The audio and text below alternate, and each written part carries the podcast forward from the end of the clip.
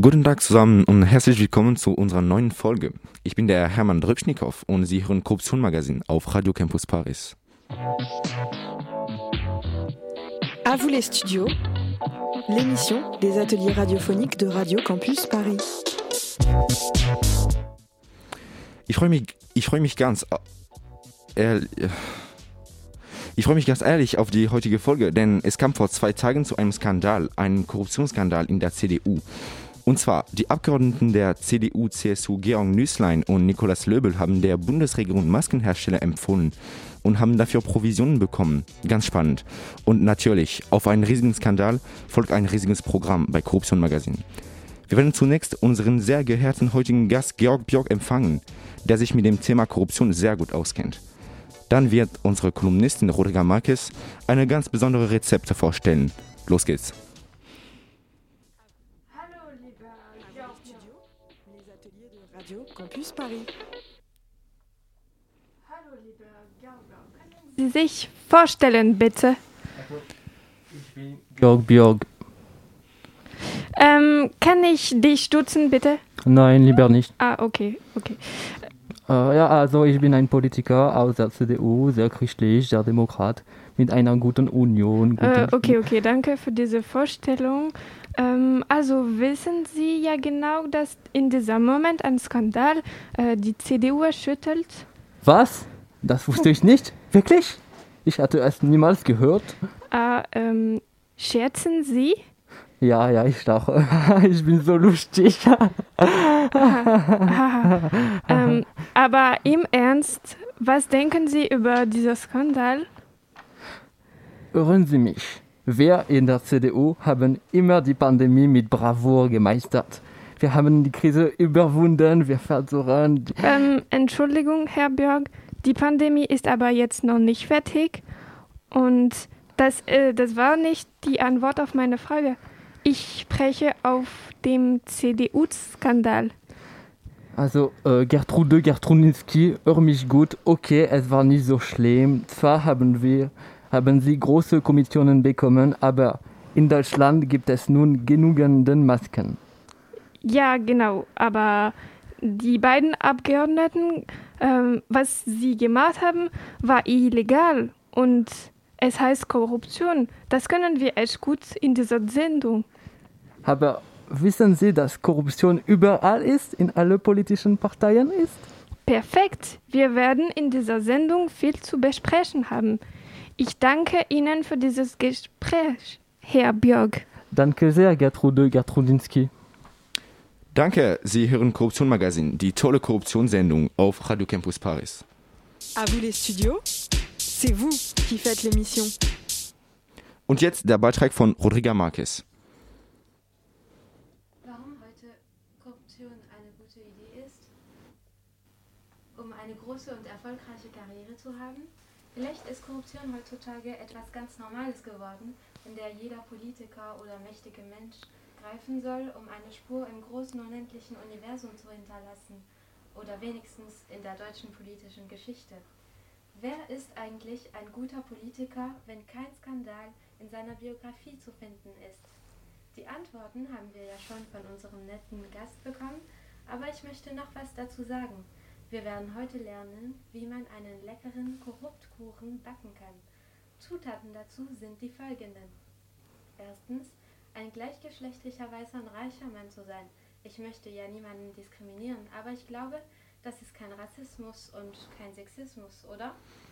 Zweitens, möglich schon lange genug eine mächtige Stellung besetzen und sehr viele Kontakte gesammelt zu haben, nämlich einen netten, reichen Freundeskreis. Drittens, eine perfekte Situation ausnutzen, in der das Chaos überall herrscht und umso besser. Im Fall einer Pandemie herrscht das Chaos auf der ganzen Erde. Also los geht's. Alle auf die Rutschbahn der Bestechung, des Machtmissbrauchs, der Geldwäsche und des Betrugs. Und viertens, natürlich, als braver Opportunist, immer glauben, dass man das Richtige tut, insofern das Richtige nur das Gute für sich ist und nicht sieht. Danke, Rodriga, für deinen Beitrag. Liebe Zuhörer und Zuhörerinnen, diese Folge Korruption Magazin geht jetzt zu Ende.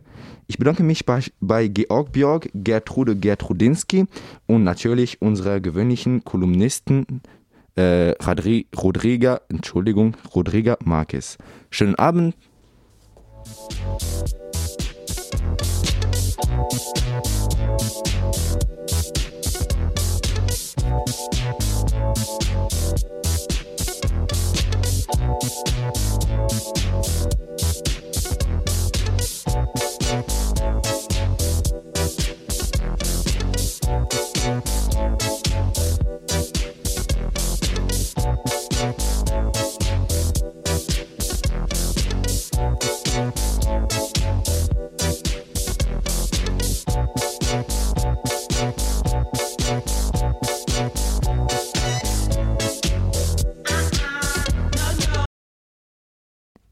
Guten Tag zusammen, äh, es ist 4 Uhr. Sie hören P3 auf Radio Campus Radio.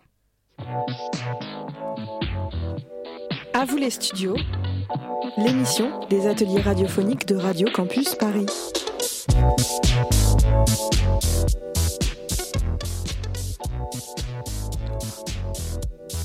Heute befassen wir uns mit der Auswirkung der Pandemie auf dem kulturellen Sektor.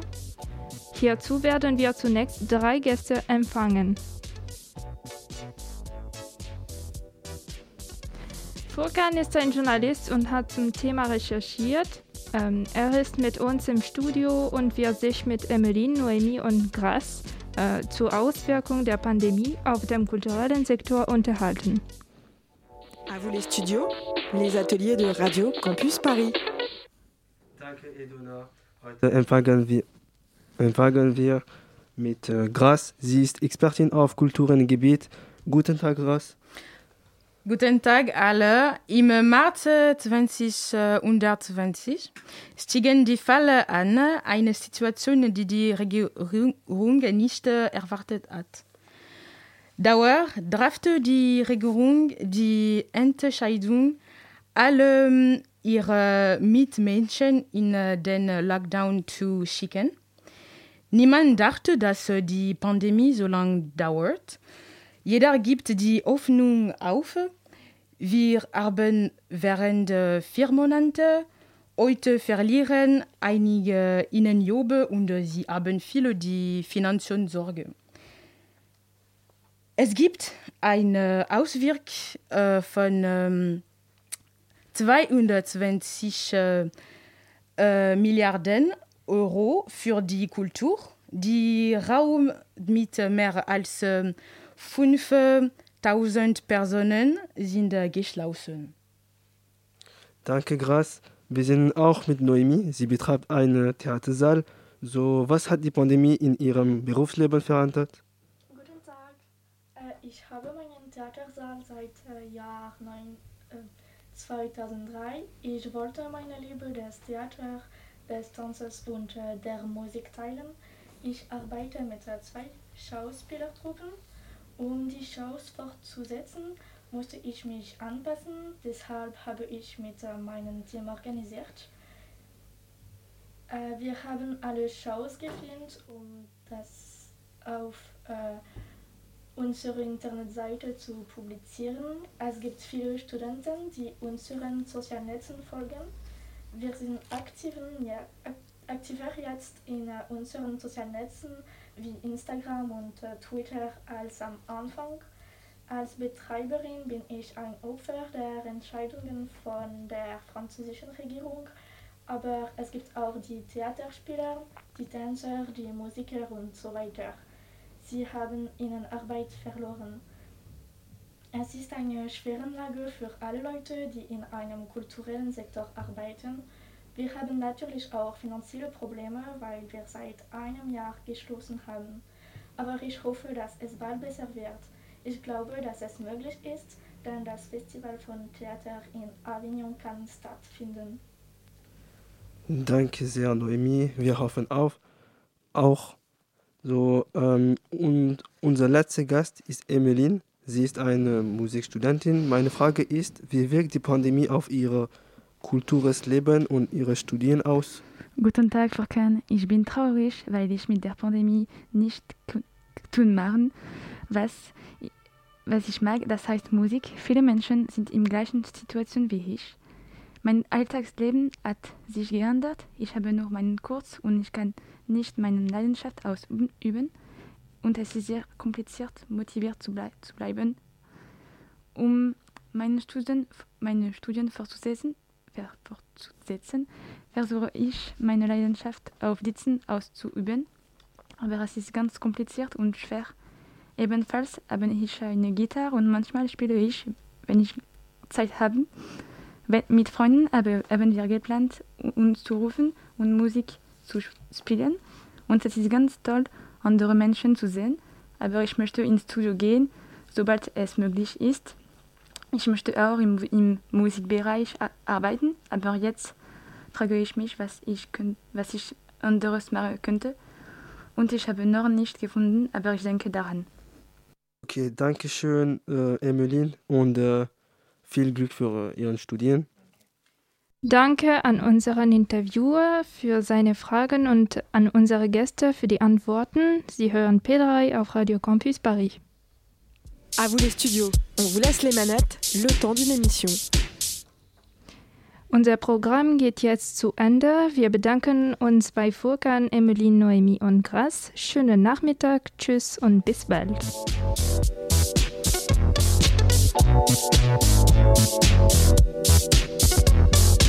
Thank you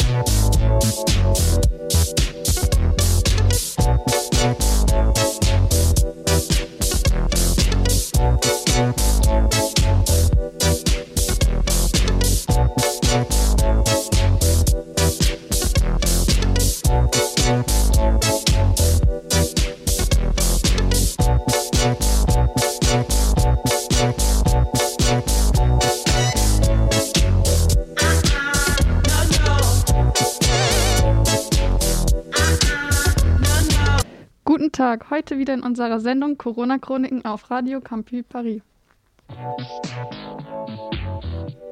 À vous les studios, l'émission des ateliers radiophoniques de Radio Campus Paris.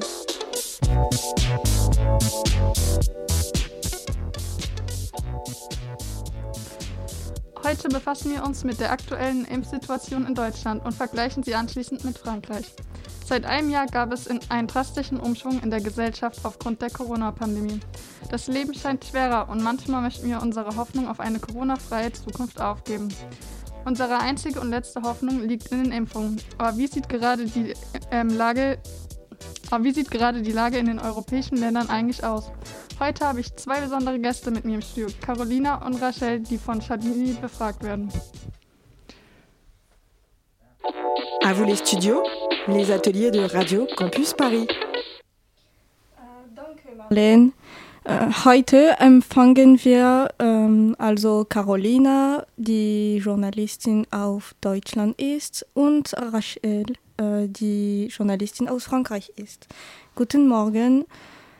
Und also Carolina, wie, ähm, wie kannst du die Situation in Deutschland beschreiben, als die äh, Impfung? Ähm, ja? Ähm, okay. Inzwischen haben mehr als 8 Millionen Leute in Deutschland eine Impfung bekommen. Nur 8 Millionen. Wir sind die größte Bevölkerung in, Europas, in Europa. Aber nur 10% der Deutschen haben eine Dosis bekommen. Und erst 4,5% dieser Menschen haben die Impfung abgeschlossen. AstraZeneca wurde in Deutschland kurzzeitig gestoppt, da einige Thrombosefälle aufgetaucht sind. Es wurde nicht wissenschaftlich belegt, dass die Thrombosenfälle äh, mit äh, AstraZeneca zusammenhängen könnten. Heutzutage nehmen viele Frauen auch die Pille, die ein viel höheres Risiko hat. Und äh, diese Pillen werden mit wie, wie Hustenbonbons verschrieben. Okay, danke, danke sehr, Carolina. Und dann, ähm, also Rachel, du kannst du die, die Situation in Frankreich beschreiben? Ja, sicher. Ähm, in Frankreich ist es ähm, fast die gleiche als in Deutschland. Äh, es gibt nur 10% von Franzosen, äh, die die ersten Dosen bekommen hat. Äh, von denen haben nur 3% Franzosen die zweite Dose bekommen. Ähm, man sagt, dass die äh, ganze erwachsene Bevölkerung bis zum 30. April äh, 2022 nur äh, geimpft sein will, aber ich, ich denke, dass es schon nützlich äh, ist, äh, um in eine normale Gesellschaft wieder einzukehren. Ähm, auch äh, das Rhythmus ist in Frankreich sehr kritisiert. Franzosen warten seit Dezember, aber die Regierung wird als langsam und nicht ansprechbar angesehen. Ähm, es hilft nicht, dass die Franzosen sehr misstrauisch sind, mit nur 54 Prozent Franzosen, die sich geimpft, geimpft werden wollen. Ja. Ähm, also danke Carolina und Rachel ähm, für ihre Erklärungen. Okay, ähm, vielen Dank für das Interview. Ich bedanke mich ganz herzlich bei Carolina, Rachel und Charlini für ihren Beitrag. Tschüss und bis bald.